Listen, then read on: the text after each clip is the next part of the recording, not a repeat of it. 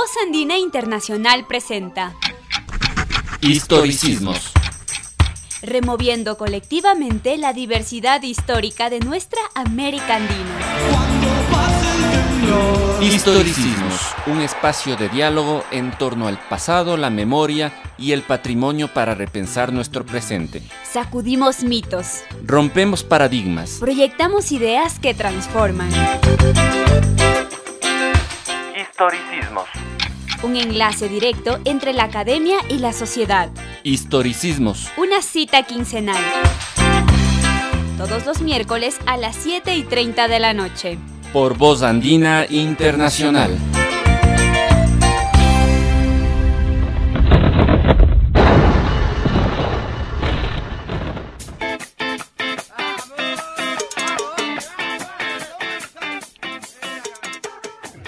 Muy buenas noches con todos y todas. Bienvenidos a un nuevo programa eh, de historicismos, el programa de los estudiantes de la maestría de historia de la Universidad Andina Simón Bolívar. Eh, este es un programa muy especial. Eh, hacemos una nueva emisión después de las jornadas de paro nacional que se ha vivido en Ecuador y también de todas las novedades que recibimos, las noticias desde América Latina, de Haití, de Chile y estamos con historiadores, así que hoy vamos a tener una charla casi como una mesa redonda muy interesante y bueno, les damos la bienvenida a todos. Carlitos, ¿cómo estás? Buenas noches, Jaque, Nigel, que nos acompaña también ya en el programa. Eh, tenemos ahora compañeros de la maestría de historia, de los que han ingresado recién a la maestría. Con ellos vamos a conversar, se van a presentar ya mismo. Eh, Nigel, ¿cómo estás? Buenas noches. Hola Carlos, qué gusto saludarte y estar otra vez aquí con ustedes. Y bueno, espero que hoy podamos hablar mucho y tendido. Perfecto, bueno, en nuestro segmento de entrevista entonces estaremos con los chicos que están ingresando a la maestría de la Universidad Andina Simón Bolívar de investigación en historia. En nuestro segmento cultural eh, estaremos escuchando una canción de Sol y Lluvia que habla un poco sobre las aspiraciones del pueblo chileno en este momento de crisis política tan fuerte que están viviendo y también estará acompañándonos la voz de nuestra eh, compañera y amiga Alina Martínez que se encuentra en Bogotá y desde allá eh, nos hace un adelanto de las investigaciones que ella está haciendo para su tesis sobre la vigencia de la doctrina de seguridad nacional en Colombia y en América Latina. Empezamos entonces con historicismos, una hora de música, entrevistas y opiniones. El Canelazo, un espacio de diálogo para repensar la historia de nuestros pueblos.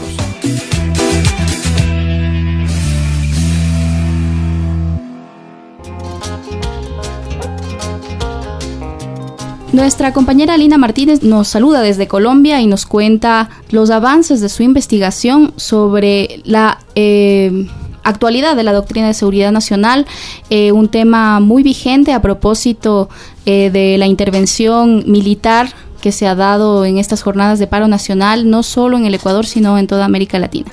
Lina nos hace una pequeña reseña de dónde vienen todas estas políticas que se remontan al a inicios del siglo XX.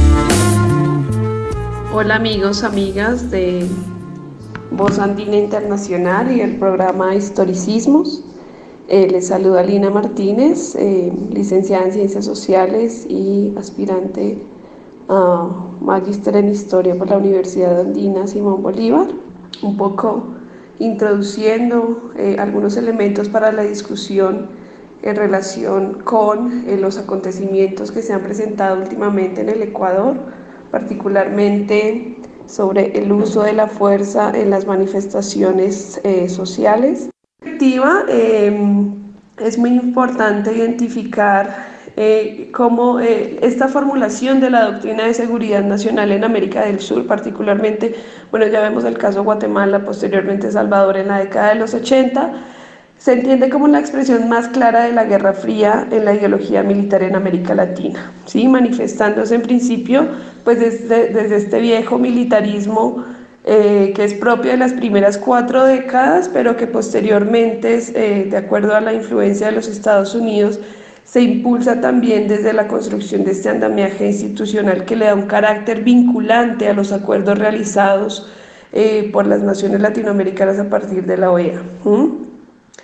Eh, en el gobierno pues, de, de John F. Kennedy se instaura el Plan Lazo para América Latina, que es el Latin American Security Operation en 1964, que va también de la mano con la Alianza para el Progreso. Esto eh, es ya como la cristalización, la materialización de esta doctrina que está compasada entre ingentes eh, esfuerzos y, de recursos económicos para modernizar los ejércitos, pero también con un enfoque desarrollista de esta Alianza para el Progreso. Vemos que es la escalada de militarización más grande en la región eh, y que va a ser también el preludio, la cortina para todo lo que fue pues todas las dictaduras del Cono Sur y la Operación Cóndor en estos países donde se identifica al interior de las naciones, insisto, esta amenaza entre comillas eh, al, orden, al orden instituido y es donde se da una cooptación de los aparatos estatales por parte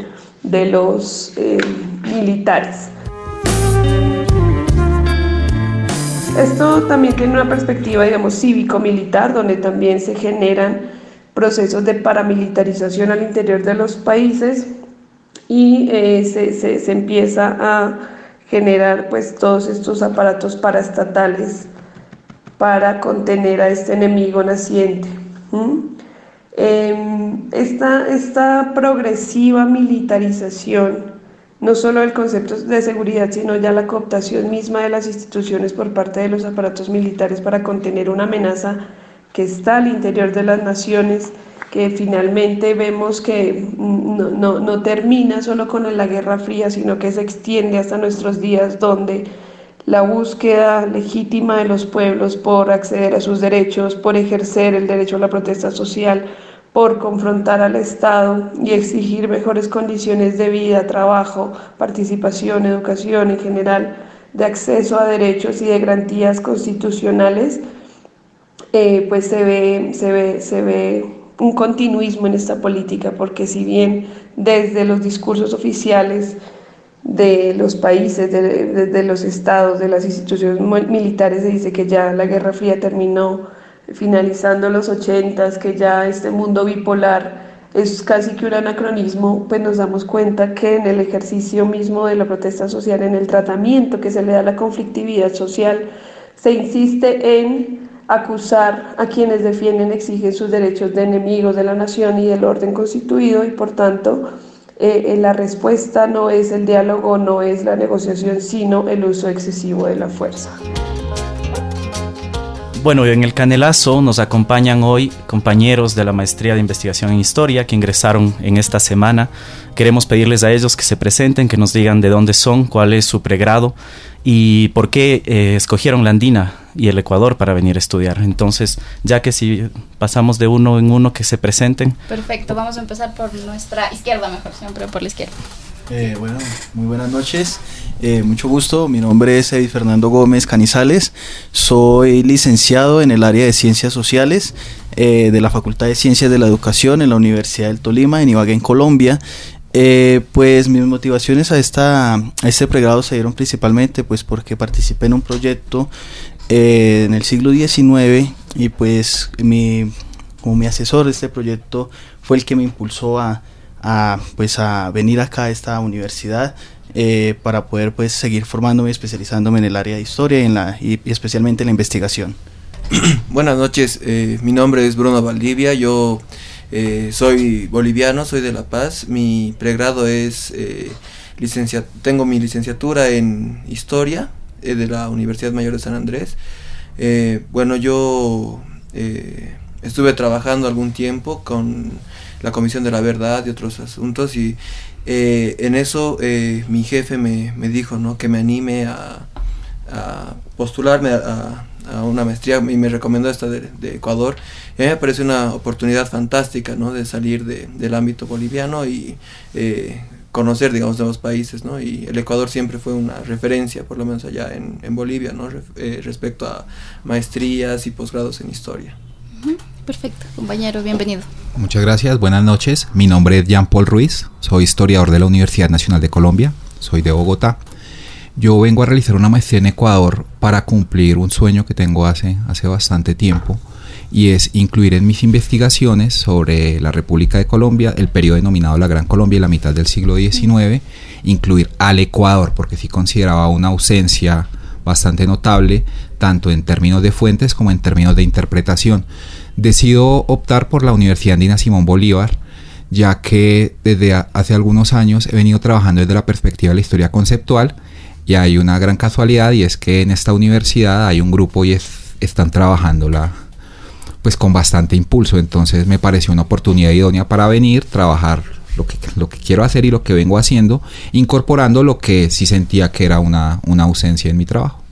Perfecto. Bueno, empezar, tenían que empezar hace una semana las clases y empezaron eh, una semana tarde por la situación de las movilizaciones. Les cayó de sorpresa. Ustedes avanzaron a llegar. ¿Cómo, cómo fue su traslado hasta la universidad? Bueno, pues fue interesante porque con el compañero Jean Paul veníamos desde Colombia, desde la ciudad de Bogotá, y pues cuando llegamos a la frontera en el puente Rumichaca, a las 11 de la mañana nos dan la noticia que pues el Ecuador estaba en paro. Bienvenidos. Entonces eh, llegamos nosotros el jueves 3 de octubre y eh, pues tuvimos, eh, la, pues no tanto la, pues tuvimos la fortuna y pues la desgracia de vivir esto, pero fortuna porque entendimos, vimos nuevas cosas que no habíamos visto sobre movimientos sociales acá en el país y pues nos tocó esperarnos siempre como 12 días en, la ciudad de Ibarra. Eh, hubiéramos pasado, hubiéramos, hubiéramos llegado, alcanzado a, llegar a Quito si no hubiéramos tenido un, un trancón casi de 6, 7 horas entre, entre el paso del centro al occidente del país en Colombia. Si hubiéramos, hubiéramos llegado bien, pero pues por esos infortunios que pasan en las carreteras, algo impredecible, pues nos tocó vivir el paro en vivo y en directo. Tuvieron la oportunidad de conocer Ibarra, entonces sí, eh, ya está conocida una ciudad. Comimos mucho hornado, por cierto. Ah, sí. sí, precisamente se unieron una serie de casualidades que hicieron que estuviéramos en Ibarra en un pues en medio de una coyuntura que según nos contaron no se veía hace 20 años. Entonces, pues fue bastante provechoso, aunque hay que reconocerlo también, fue un poco preocupante para nosotros porque el, el paro estuvo fuerte, los pasos para llegar a Ibarra igual fue una travesía. Un día preocupados porque fueran a empezar clases, intentamos salir y pues no alcanzamos a llegar a Otavalo y sufrimos algunas penurias. Sin embargo, pues como lo hemos hablado, valió la pena haber, haber hecho el intento por todo, tanto por lo que pudimos observar como por lo bien que estamos acá y para enlazarlo un poco con lo que con lo que vamos a conversar ahora, nos dio tenemos ya elementos para poder hacer los análisis que se están realizando en las clases respecto a la situación que pasó. Yo que se ha mencionado. Pues hemos, por ejemplo, en la clase de, historia social, pues eh, cada uno ha empezado a mencionar algunos, los, algunos elementos que, que vio y cómo los podemos empezar a relacionar con la historia social. Igual ahora fue una primera clase, fue una primera clase introductoria, entonces se habló, pues, se habla de la historia desde abajo, de los movimientos sociales, de la protesta, de la legitimación, de la deslegitimación, de los discursos, de las pretensiones homogeneizantes, pero pues se hacen a partir de lo concreto, que es el paro, y que como de una u otra manera a cada uno de los 16 estudiantes algo le pasó en esos días o se generó una idea sobre el paro en esos días, puede realizarse un intercambio de ideas y de posturas que es, que es muy interesante, una conversación bastante amena y que yo sé que en el, en el desarrollo del curso va, va a ser provechoso. En tu caso, que viniste desde Bolivia, ¿tú no tuviste este problema? ¿Tú llegaste directo a las clases? ¿Cómo fue tu experiencia? De hecho, mi, mi experiencia fue bastante curiosa porque eh, yo vine en avión, porque, bueno, eh, es bastante lejos desde Bolivia y se tiene que hacer la reserva casi un mes antes, ¿no? Entonces yo pensé, si decían las clases empiezan el 7, dije, el fin de semana está perdido. Y el viernes y el jueves puedo hacer mis, mis papeles acá, instalarme y demás cuestiones. Entonces reservé mi, mi vuelo para el jueves, que resultó ser el primer día. Y bueno, eh, no sabía nada del paro hasta que el avión comenzó a aterrizar, se metió entre las nubes y eh, luego comenzó a verse, digamos, la superficie y se veían las carreteras con, con barricadas prendidas fuego. y yo me dije, ¿qué está pasando acá? ¿no? Y bueno, aterrizó el avión, salí y el aeropuerto estaba desierto y la gente corría por todos lados, nadie sabía qué hacer. Y yo me quedé preocupado, yo dije, ¿cómo voy, ¿qué voy a hacer acá? Y le pregunté a un guardia, le dije, ¿qué está pasando? Y me dijo, hay paro de transporte. Yo dije, la ciudad es muy lejos para venir caminando, digamos, y me dijo, sí, es muy lejos, vas a tardar mucho tiempo. Entonces, buscando, buscando, encontré un taxi, un, un Uber, y me dijo, te llevo a la ciudad por 30 dólares. Sí, bueno, yo no sabía, digamos, del precio, ¿no? Entonces dije, bueno, si es así, debe ser precio de paro y todo, ¿no? Entonces me, me subí al, al Uber y bueno, fue una interesante forma de hacer turismo porque el Uber entró y comenzó a esquivar las bachicadas, todo se metió por las calles, así bien de mano, digamos, ¿no? En unos momentos me preguntaba, ¿no me matará el tipo, no? Porque se metía a calles así, eh, sin asfalto, súper despoblada, ¿no? Yo dije, aquí me asalta y nadie se entera que me he muerto, ¿no? Entonces se metió por ahí y hicimos unas tres, casi cuatro horas hasta llegar acá, porque se entró por todo lado. Y ya acá llegué, eh, sí, llegué aquí a Quito, digamos, a las 2, más o menos a las 6, estaba recién llegando aquí a la residencia. Y bueno, el resto de la semana fue todo de ver los disturbios, ¿no? Porque, digamos, salía a buscar comida y, y me encontraba con que había gente, digamos, en esta plaza, creo que le llaman el arbolito, ¿no? Justo eh, se me ocurrió ir a comer McDonald's, estaban ahí todos en el disturbio clasificándose y dije, dónde puedo comer, ¿no? Entonces fue, fue una, experiencia interesante, ¿no? 11 días de movilización en Quito apenas llegaban. Y te pregunto a ti, Bruno, ¿qué paralelismos encontrabas con lo que había ocurrido en octubre, pero ya muy atrás, de 2003 en Bolivia? A mí me hizo revivir mucho aquel, aquel año, ¿no? Eh, porque allá le decían gasolinazo y acá le decían paquetazo, pero la discordia era la misma, ¿no?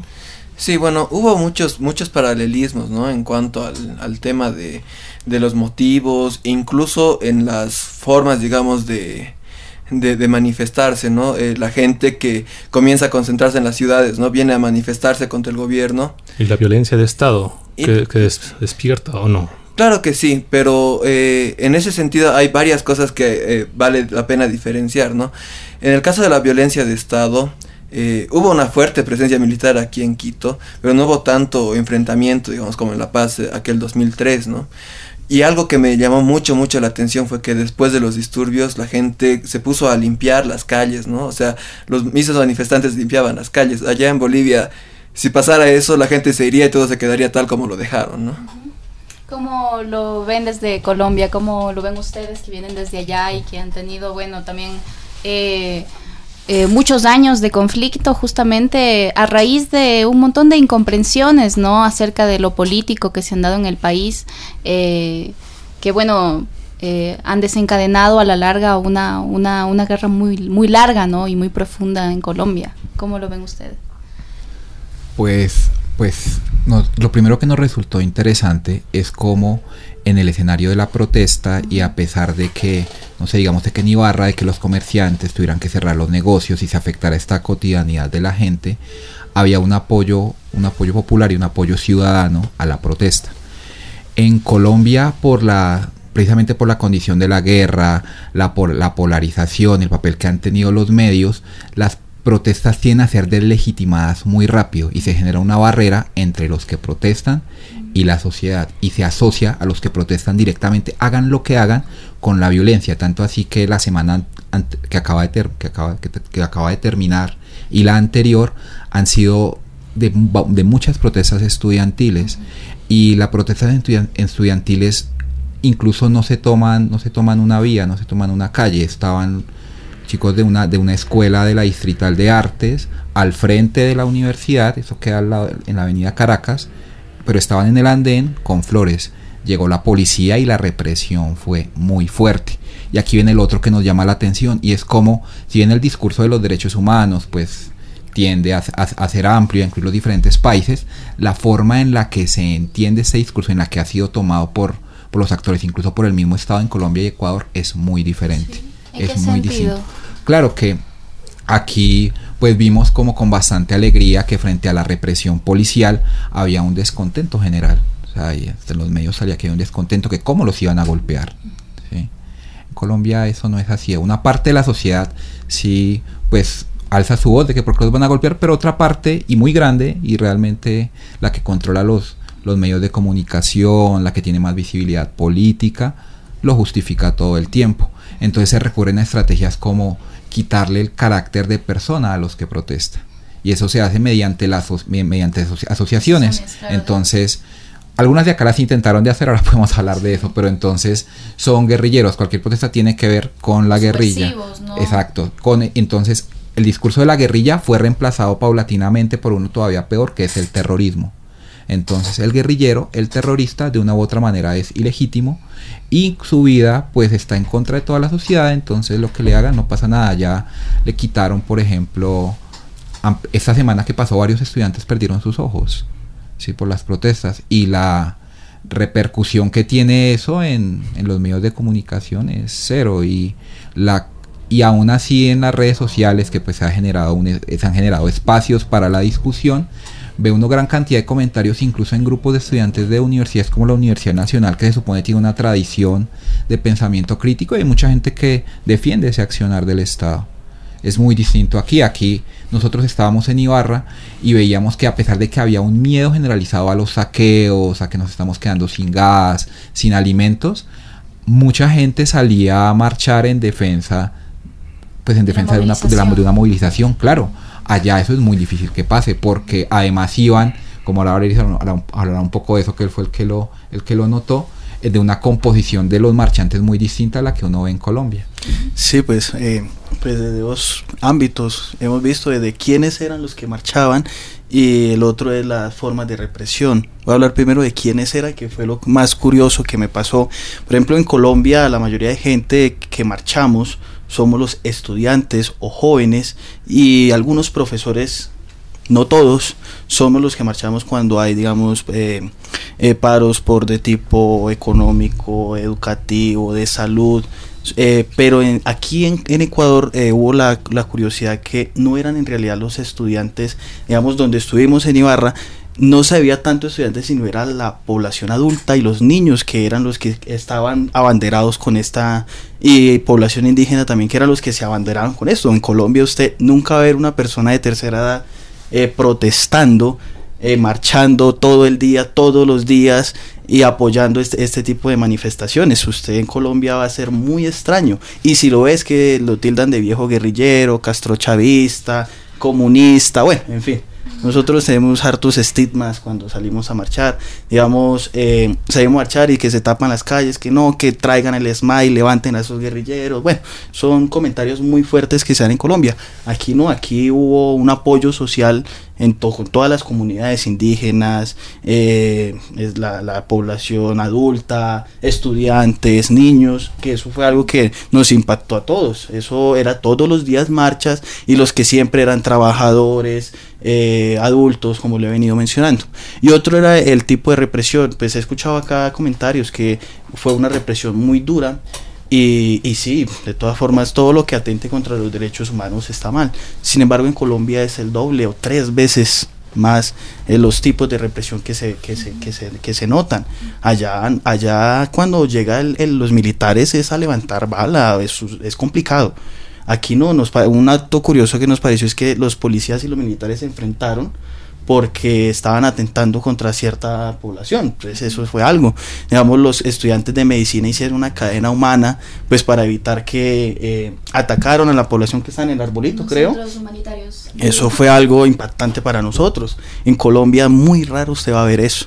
Entonces los actores políticos que estuvieron en estas marchas y los actores sociales eh, estaban eh, unidos y esto fue lo que llevó después a, ese gran hecho histórico que vivimos nosotros como colombianos. Casi vivimos, pues no sé, me estoy atreviendo a decir, o casi vimos un golpe de Estado, que casi tumban a un presidente, pero vimos también que se sentaron a la mesa de, de, tú a tú con el presidente, y eso es algo histórico yo creo que para este país y pues para nuestra visión que tenemos de política en Colombia. Ahora bien, planteo lo siguiente. ¿Cómo percibe un estudiante de la maestría de Historia Andina lo que está ocurriendo en Chile? No sé, podemos empezar contigo, Jean Paul. Lo que está ocurriendo en Chile. Pues hay, lo primero que, que empieza uno a, percibir es que, o lo, lo, primero que empiezo a ver es que hay, es un momento en el que están, están coincidiendo como ciertos picos de movilización en Latinoamérica. Y tiene mucho que ver con esa, ese giro que había dado la política hacia cierta neoliberalización o cierto retorno a ciertas prácticas económicas del Estado. Entonces, incluso, incluso en Colombia. Por eso precisamente ahorita volvió a ser un momento de, de manifestaciones. Entonces, si bien por las mismas dinámicas de la, de la maestría que nos hemos acabado de instalar, que tenemos muchas lecturas para hacer, estamos empezando a, a realizar ya bastante trabajo, no hemos podido pues mirar medios alternativos como hicimos con el paro en Ecuador, que fue la manera, que en estos tiempos es la manera idónea para, para enterarse, si vemos que hay pues que hay un, hay un descontento frente a estas medidas que se están tomando frente a esta orientación.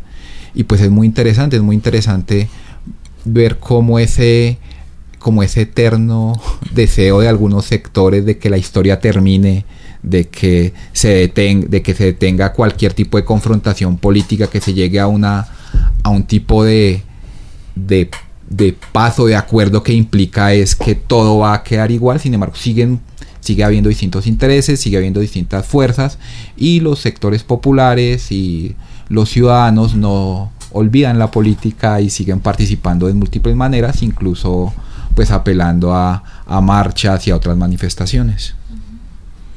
Claro. Eh, respecto a lo que pasa en Chile, y creo que vale la pena contextualizarlo con América Latina, bueno, en especial el, con Sudamérica, ¿no? Eh, se ve eh, en Chile, para empezar, eh, eh, la violencia, digamos, en las calles, la militarización, que es algo muy preocupante, nada justifica una militarización. Evidentemente hay disturbios muy fuertes, pero la, militarización, la militarización es algo que no se debe que no se debe aceptar, ¿no? Aparte que ha sido traumático para los chilenos volver a ver militares después del fin de la dictadura en claro. las calles a, con las mismas prácticas, ¿no? Claro, evidentemente, tomando en cuenta que la dictadura chilena ha sido muy fuerte, ¿no? Porque ha sido una de las que más muertos se ha llevado y la que más una de las más represivas, ¿no? Incluso más que la, el régimen de Videla, ¿no? Eh, sin embargo, hay que ver, digamos, otros temas eh, transversales en este en, este aspecto a nivel regional y es que acá en Ecuador y allá en Chile el problema justamente es el levante de, de, ciertas subvenciones de la, del Estado a la economía, ¿no? en este caso del petróleo, o de la gasolina, digamos. Y eh, en el caso, por ejemplo, en los casos eh, argentino y boliviano estos días igual ha habido disturbios. Ah, hoy, hoy mismo estaba viendo cómo se, hay disturbios en las calles de La Paz, en las calles de Santa Cruz, hubo en las calles de Buenos Aires hace algunos días, eh, justamente en países que están en momentos electorales, ¿no? Y es algo preocupante, ¿no? Porque es, son países que igual producen petróleo, ¿no? Entonces, pareciera que el tema de los, de los disturbios en la región está en base a los precios de la gasolina y a los precios del petróleo, ¿no? Perfecto. Bueno, eh, vamos a hacer una pausa y vamos a volver a, para continuar conversando sobre estos temas. Eh, hemos eh, le hemos dado un, un, un, espacio de un análisis político a nuestro, al primer bloque de nuestro programa y ya en el segundo bloque eh, entraremos a ver cómo la historia, nuestra, nuestro área de, de, de investigación, de trabajo, de estudio, eh, se vincula con todos estos acontecimientos que vemos en este momento en la realidad y bueno, podemos conversar un poco sobre qué expectativas tienen, qué proyectos de investigación traen para la maestría. Eh, vamos a un corte y volvemos viene el estallido, si viene el estallido de mi guitarra, de tu gobierno también.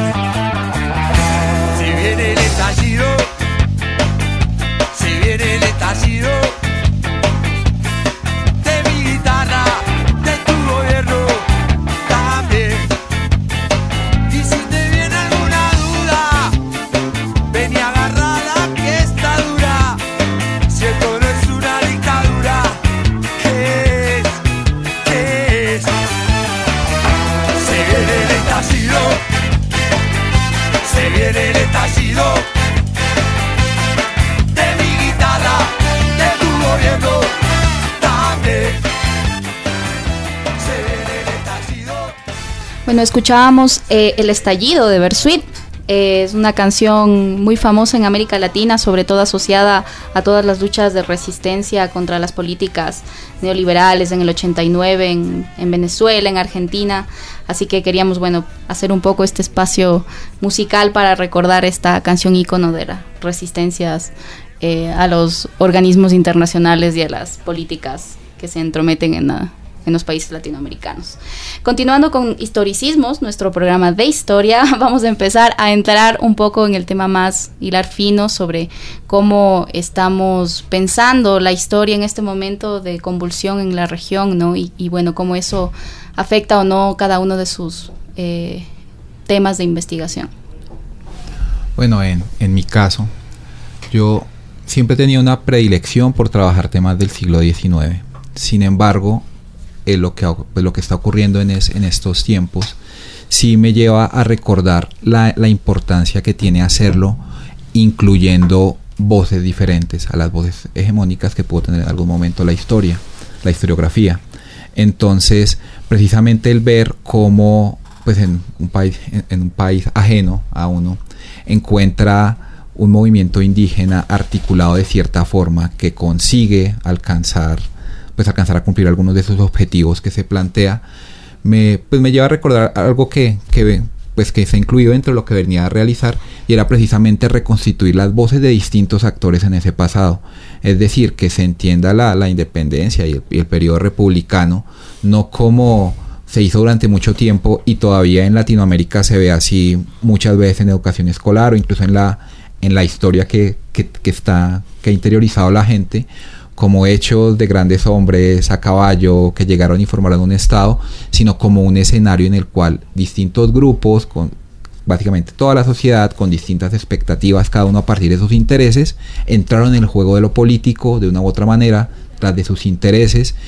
No todos homogéneos, unos podían ir por una cosa, otros por otra dentro del mismo grupo, y lograron, pues, alcanzar algunos de sus objetivos y así empezó la, etapa republicana.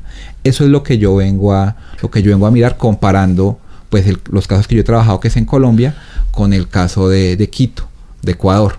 Y hay algo ahí que me que viene muy muy interesante que tiene que ver con esto y es que hace poco antes de antes de venir en Colombia nos encontrábamos en época de conmemoración como son todos estos años en, en Latinoamérica. Tenemos una década de conmemoraciones ya que pasa y otra que viene y tuve la oportunidad de participar en la exposición del Museo Nacional de Colombia en Bogotá en la conmemoración de 1819 porque allá en Colombia es en agosto la batalla de Boyacá cuando se derrota en el interior del reino las tropas españolas. Y en ese guion museográfico lo que intentamos hacer fue precisamente rescatar a las voces de los distintos actores. Entonces mujeres, esclavizados, indígenas, pero también comerciantes, también militares, memorialistas, clérigos, 10 voces, pero para quitar ese esencialismo de que se asuma algo que puede pasar y que incluso en algunas conversaciones informales en, la, en los mercados, en los días de paro vimos, y es que se tiende a tomar a un grupo social o un actor social como si fuera algo homogéneo. Entonces, eso ocurre también en el proceso de la, de la independencia. Por el caso de Colombia, hace unos años salió un libro muy importante sobre, la, sobre los los, los, indígenas de Pasto como realistas y entonces de una u otra manera se instaló en la memoria de la gente que todos los indígenas eran realistas.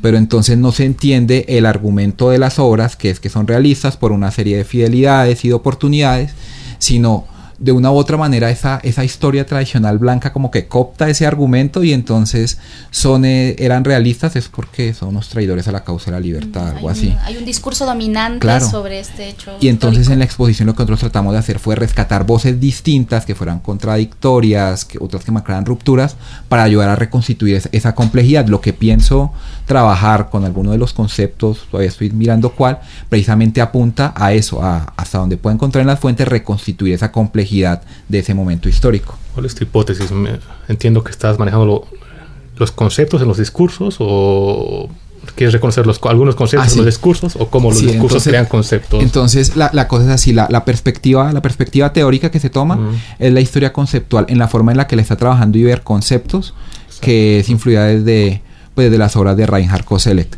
Ahí lo que se hace es que se toma un concepto es diferente de una categoría. Un concepto viene a ser como una palabra clave, la cual, la cual no se le puede, o sea, no se le puede dar un significado.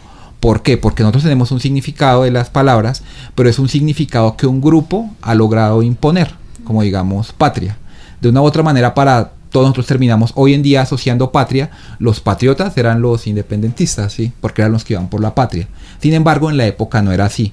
Patria era un concepto polisémico en el que distintos actores, incluso muchos de ellos realistas, lo tomaban para sí trataban de darle un sentido. Lo que se trata de reconstituir son esos sentidos que le daban los actores en el pasado para tratar de ver cómo ese presente al que, al, que, al que llegamos viene de una complejidad, de una complejidad en la cual los sentidos a veces podían desaparecer, pero después volvían a aparecer, que eran fruto pues de una negociación en el escenario político y social.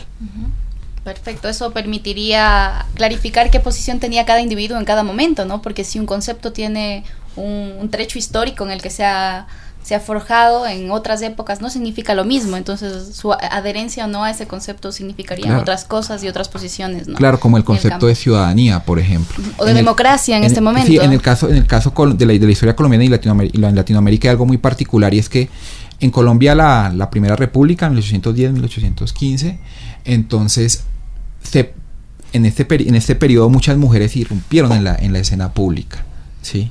irrumpieron no solo militarmente sino también con discursos y demás. Sin embargo, después de la restauración monárquica, con la llegada de Pablo Morillo y en la independencia, ellas, muchas se consideraban ciudadanas, incluso tenemos el caso de una mujer que estuvo encarcelada, Micaela Mutis, que ella en sus cartas apelaba a sus derechos de ciudadanía, sin embargo no era ciudadana, o sea, ella tenía ese sentido de la ciudadanía y unas podían tenerlo, pero no era el sentido ni que tenía la ley, ni que tenían las élites, porque ya las dejaron por fuera. Es más, en la década de 1850 se les dio el voto femenino en una provincia en Colombia. Y después, bueno, eso fue un, juego político ahí del liberalismo, sin embargo, lo mismo, por estas interacciones, eso se negó y no pudieron llegar a votar, entonces y pues la ciudadanía también como la consideraban los que fueron esclavizados, que están ahí los indígenas, es un juego en el que como que todos compiten por lograr acceder a esa puerta que se abre que es la ciudadanía, pero pues como vemos no todos lo pudieron y aún hoy en día cuando en lo legal se reconoce, no todos han podido acceder efectivamente a ella. Buenísimo, perfecto. Cuando tengas avance de tesis, primer filtro, otro programa en historicismo. Avisarás, pues. Claro, para discutirlo, para discutirlo. Bruno, coméntanos, ¿cuál es tu tema de tesis? Eh, ¿qué, vienes pensando hacer tu investigación? Bueno, mi tema de tesis eh, trata justamente sobre la navegación eh, fluvial de Bolivia hacia el río de la Plata y hacia el, ah, hacia el Atlántico en el principio de la República, ¿no? entre 1825 y 1867. Eh, ¿Por qué, digamos? ¿Por qué, me enfoco en esto, digamos, eh, relacionado a una actualidad, ¿no? E incluso relacionado al tema, tal vez, eh, no tanto ecuatoriano, digamos, pero sí con una concepción estatal, ¿no? Cuando los países independientes comienzan a configurarse eh, como, un, como una entidad y como un proyecto ¿no? de qué hacer, qué producir, hacia dónde proyectarse, eh, los países andinos como Ecuador, Perú, Bolivia, no sé en qué grado Colombia, miran hacia sus costas y al mismo tiempo miran las alternativas eh, hacia el Atlántico. ¿no? En el caso de Ecuador, Perú y Bolivia, miran, digamos, la navegación de sus ríos, ¿no? Cómo poder llegar hacia el Atlántico con la idea eh, de llegar y proyectar su economía principalmente hacia Europa, ¿no? Cómo, no, evitar el Cabo de Hornos y cómo evitar Panamá, ¿no? Entonces, miran hacia esos lados como una alternativa, ¿no? Eh, en el caso boliviano, eh, vale la pena mencionar que eh, Bolivia en ese momento tenía la salida por Atacama, o sea, por, su litoral, y la salida por el Beni y sus 35 eh, ríos navegables, o por eh, Santa Cruz y la cuenca de Paraguay, que tenía unos 4 o 5 ríos navegables, ¿no? Entonces, el Estado boliviano comienza a mirar hacia el Pacífico y hacia el Atlántico al mismo tiempo, ¿no? comienza a plantearse cómo poder proyectar su economía y su presencia hacia eh, los orientes, ¿no? Eh, en, el, en este momento eh, hay varios discursos de varios intelectuales, ¿no? De por qué salir por el Pacífico, o por qué salir, digamos, por el río Beni, o por qué salir por el río Pilcomayo, o por qué salir por el río Paraguay, ¿no? Yo me enfoco en, el, en la salida y la navegación por el río Paraguay. En este sentido me manejo, digamos, en tres niveles, ¿no? El primero es el discurso del Estado, ¿no? De cómo, eh, que se maneja en dos partes, ¿no? Cómo manejar la salida por el río Paraguay como una alternativa para el comercio boliviano y eh, la otra es cómo colonizar esta región, ¿no? Esta, este lugar de, esta, esta parte de Bolivia en 1825 es ocupada por misiones franciscanas y se tiene muy muy poca presencia estatal, ¿no? Entonces el Estado se plantea el problema eh, cómo eh, conectarme a través de estos lugares con la costa del río Paraguay, eh, que es eh, deshabitada, ¿no? Que es, eh, bueno, deshabitada para el Estado, ¿no? Porque habían varias tribus todavía indómitas en ese momento, ¿no?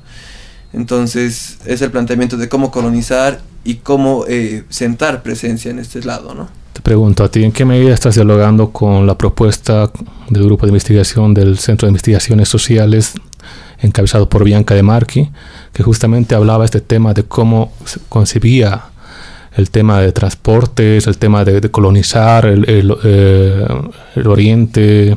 Bueno, ella hace un estudio geográfico enorme, ¿no? Pero parte, parte de su estudio justamente trata lo que nos, nos estás hablando. Eh, ¿Lo has considerado de alguna manera o, o lo tuyo va más bien eh, y se concentra en el, en el 19? Lo mío se concentra en el 19 y es más, que, más cuestión de un tema de discurso, ¿no?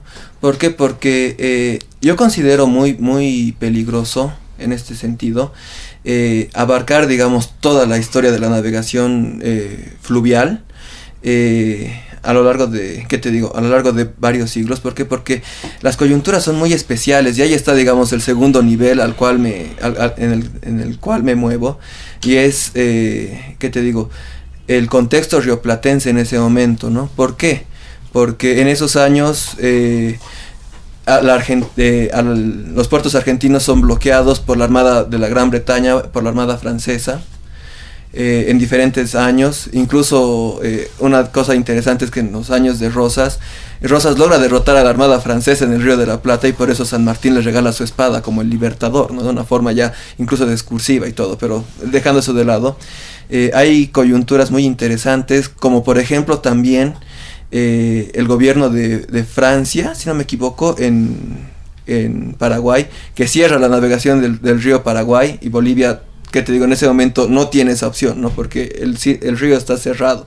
Incluso eh, varios delegados del, del, gobierno boliviano fueron ejecutados en Paraguay, en Paraguay en estos años, ¿no? Entonces, es una coyuntura en la cual los países intentan eh, forzar, digamos, eh, la navegación, ¿no? Eh, o cerrarla o abrirla. Incluso Buenos Aires se cierra, digamos, para ciertos países.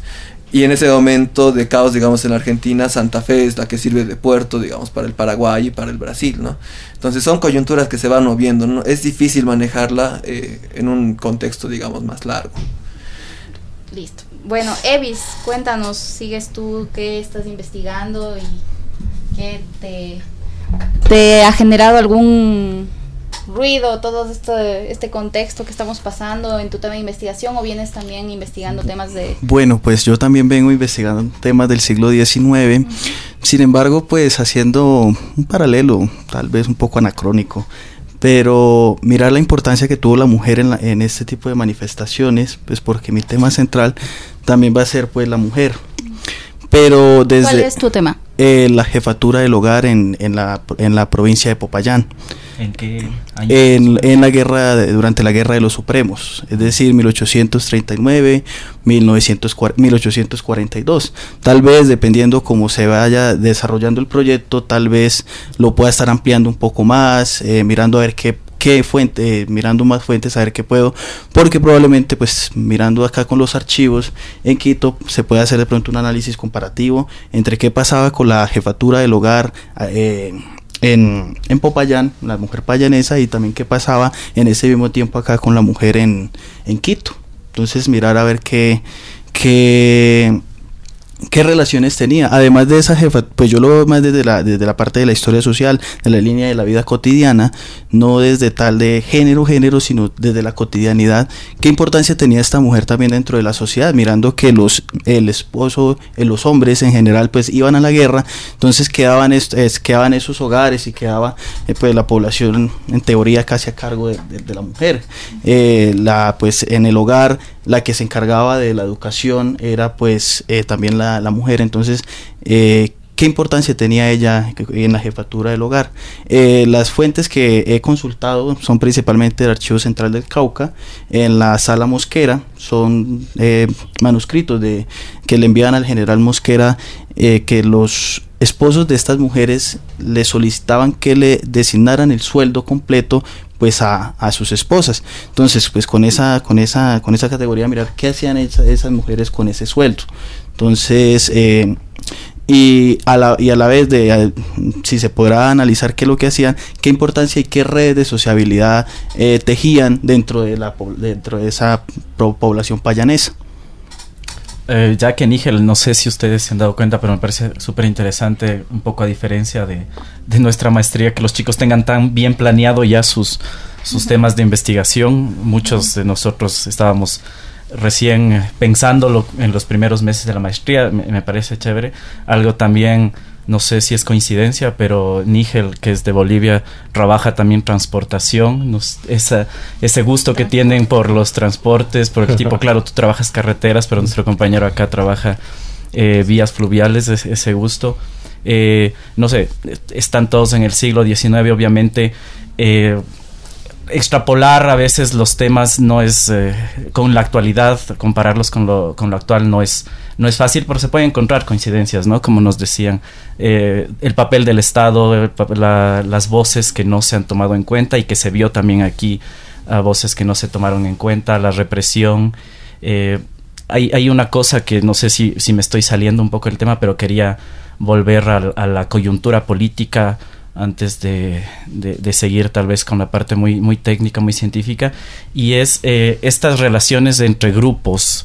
Tú, tú, vas a estudiar mujeres, tú vas a estudiar también voz olvidadas. Ha habido mucho odio en estas, en estas protestas, ¿no? Ha habido, es algo que yo quería antes que estaban hablando, rescatar. Y ese odio que se, que se ha generado en contra de lo indígena, en contra del, del manifestante, tú decías, en Colombia protestamos y enseguida nos dicen comunistas, guerrilleros, terroristas, ¿no? Acá el odio que se ha desatado desde los desde grupos mestizos hacia los indígenas, desde élites hacia la hacia las poblaciones populares, incluso aquí tenemos un alcalde que no es del gusto de las de las élites de la ciudad, entonces una crítica. En ese sentido, así rápidamente ustedes eh, en su contexto, en contexto de cada uno de los países, ese odio es un odio latente, no se ha superado, en estos momentos de crisis surge de nuevo.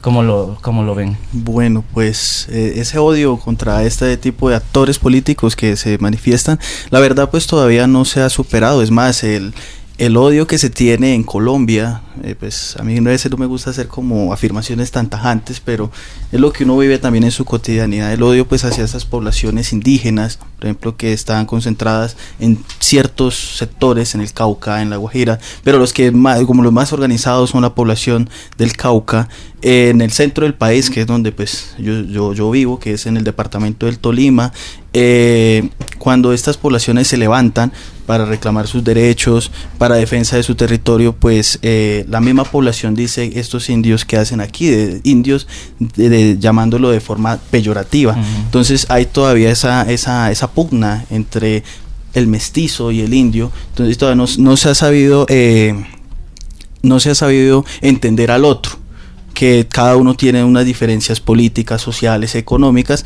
sino que eh, es una represión, no, no solo desde parte del Estado, sino también desde la sociedad en general hacia estas poblaciones. Entre mujeres también pasa lo mismo, el hombre hacia la mujer, los casos de machismo, feminicidios, eso es todavía muy tajante en Colombia todavía se vive. Por eso acá, cuando llegamos acá, eh, y todavía me todavía estoy impresionado eso, digamos, como esa como esa, re, esa relación fraterna, se podría decir, entre eh, mujeres, eh, niños, indígenas, entre toda esta población, eh, lo que se veía en Colombia es muy diferente.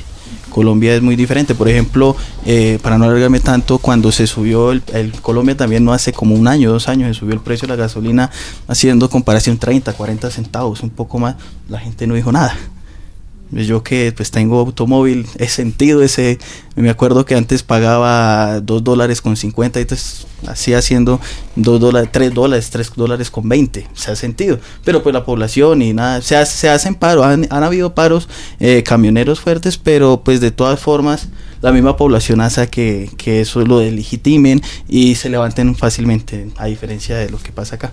Sí, a mí eh, me gustaría, eh, bueno, eh, consultarles. Sí, es común que la, eh, la, historia, bueno, yo soy socióloga de, eh, de, la licenciatura, tengo más formación en ese sentido, pero los historiadores, a través de la historia se, se estudian estos temas. ¿qué, ¿qué, pasa con la historia contemporánea? Es, es, es, algo que es común en academia, proliferan estudios sobre hechos contemporáneos, o más bien predomina esta idea de que para estudiar historia hay que verla a la distancia, entonces hay que, hay que dejarle pasar algunos momentos para después poder ir y abordarlos. ¿Qué, qué les parece? En, realmente sí se estudia historia contemporánea y se estudia, se estudia mucho.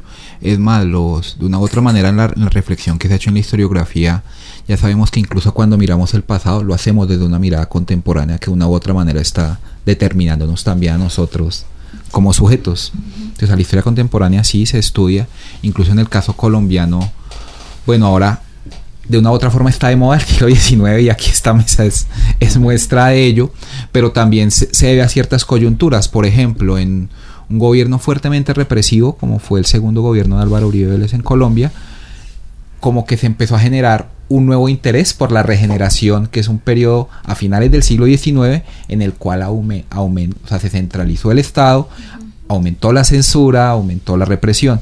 Entonces, de una u otra manera, no, tanto los que miramos el pasado no, no se olvida, como se trabaja en el presente, la, los estudios de, violen, de, violentología que se han realizado en Colombia, pues con todo lo que ha pasado con, con, la guerrilla y la época de la violencia, también han sido muy importantes. Incluso hay unos impulsos recientes en el marco del acuerdo de, del acuerdo de paz que se estableció un centro de memoria para recuperar la memoria no solo de los combatientes en la institución sino también de las víctimas sin embargo ahí en el caso del centro en el caso del centro de memoria vemos algo que es pues que es muy muy importante y que pues lleva pues está inserto en, en, las reflexiones que yo trato de realizar sobre, sobre la labor del historiador y es como es un escenario de constante lucha o sea se, generó ese, esa institución pero ahora hay un hay un director que él parte del hecho de que no hubo conflicto.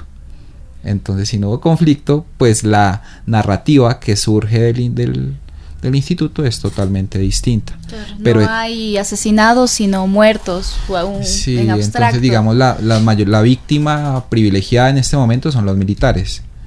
Entonces, pues lo que eso implica para las víctimas de asesinatos en masa que cometieron militares junto con paramilitares, pues eso implica cuando cambió de director, algunos quisieron, quisieron quitar los archivos y demás.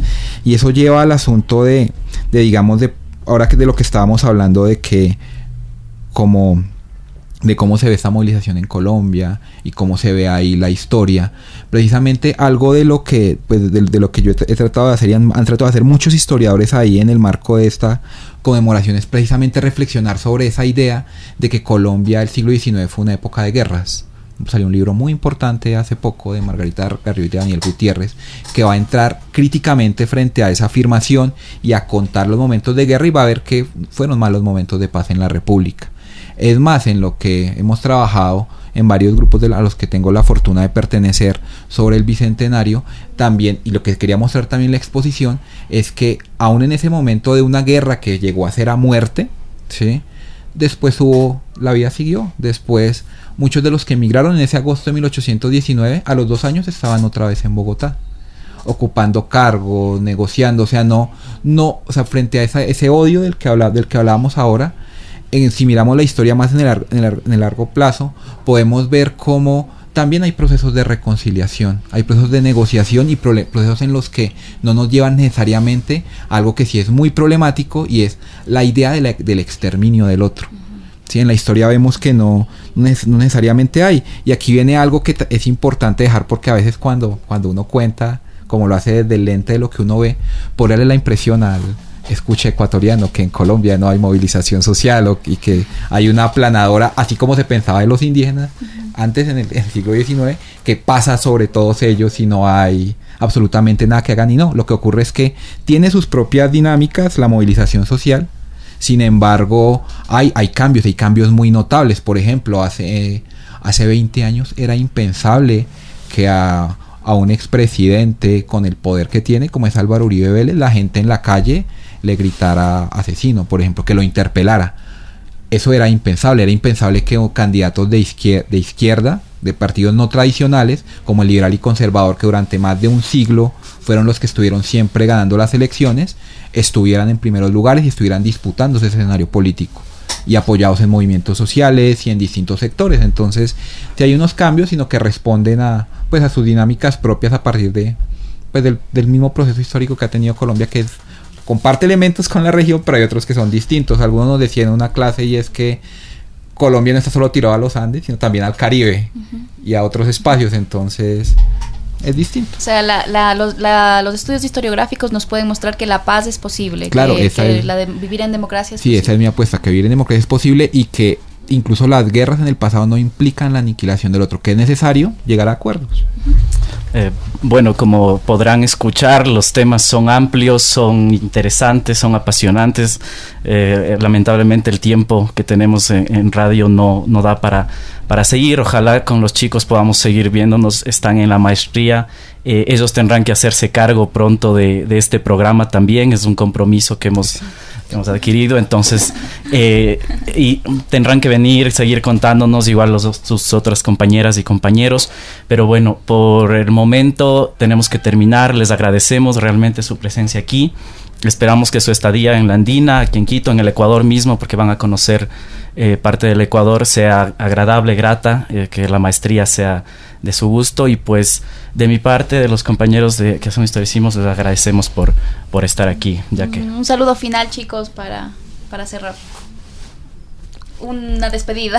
Ah, no, pues muchas muchas gracias a ustedes por esta invitación. Es realmente es realmente grato ver, pues encontrarnos con, con colegas y con personas que están en, en, un programa haciendo algo que es también tan necesario, que es precisamente la difusión de todas estas reflexiones y todo este conocimiento que se está produciendo pues aquí en la univers en Latinoamérica, aquí en la incluso aquí en esta misma universidad. Entonces, muchas gracias. He visto. Eh, no, también pues agradecerles a ustedes pues por brindarnos también este, este pequeño espacio pues para contar nuestras experiencias y expectativas. Eh, pues también pues es como mi primera entrevista de tipo formal. Las otras eran sean entrevistas para de colegio, de proyectos así. Pero sí, esta es mi primera entrevista formal y pues agradecerles a ustedes por este gran espacio que nos brindan. Bueno, eh, igual, muchas, muchas gracias por, por, brindarnos este espacio, ¿no? Para eh, poder eh, comentar, digamos, nuestra experiencia acá, nuestra primera semana y nuestros temas de estudio. Y nada, muy, muy agradecido por este espacio y por esta oportunidad. Perfecto, terminamos entonces con el canelazo y volvemos a eh, mostrarles un poquito sobre qué vamos a desarrollar en nuestro segmento de cultura. Les presentamos la Yapa Cultural voces, letras y sonidos con historia.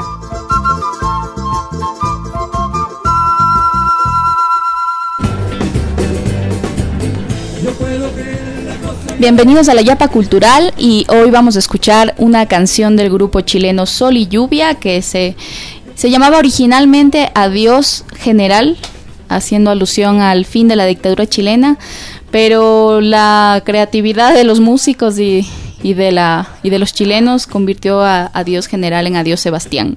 Así que vamos a escuchar qué es lo que dicen. Y el que nos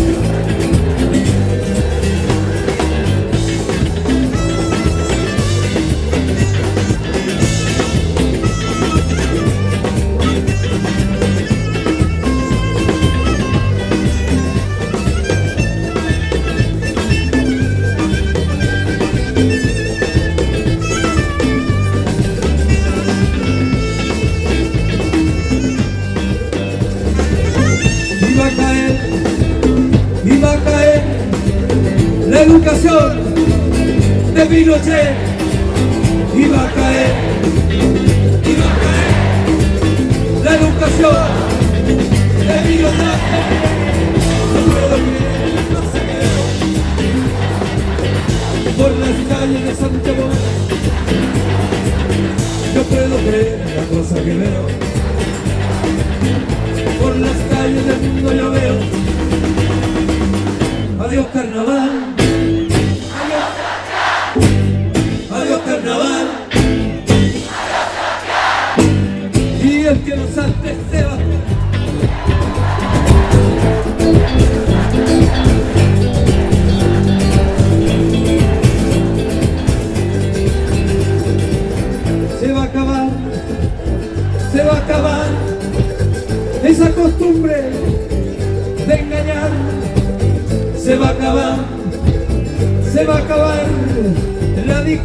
política, económica y militar ahora sí.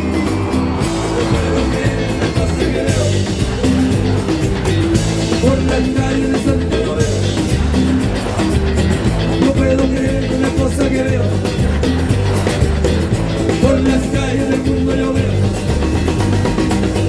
Adiós carnaval.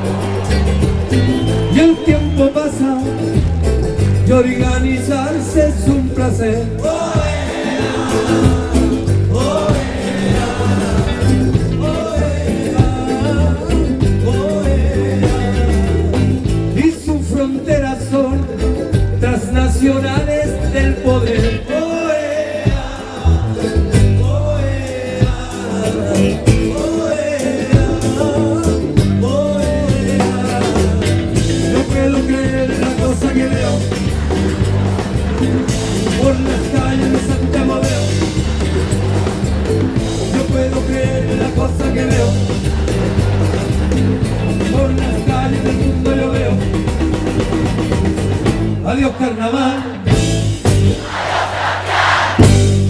Adiós carnaval.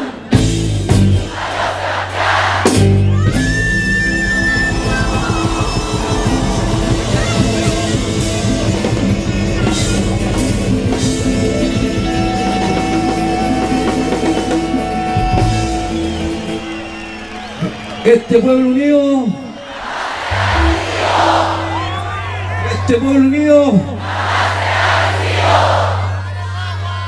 Está al aire Historicismos en Voz Andina Internacional.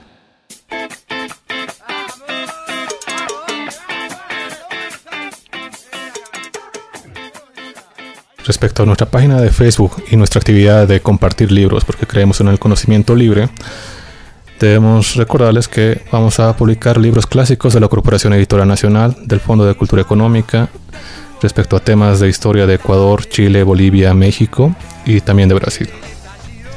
Jacqueline, Nigel, gracias de nuevo por esta oportunidad. Gracias a todas y todos quienes nos escuchan. Les recordamos que estamos los miércoles a las siete y media de la noche. El programa y después en la página de la Universidad Andina, en Voz Andina Internacional, pueden escuchar este y los otros programas que, que hemos hecho. Y pues nada, eh, www.uasp.edu.es slash voz andina y ahí buscan en programas historicismos para que nos encuentren y nos escuchen. Perfecto, nos escuchamos la otra semana. Hasta pronto. Chao.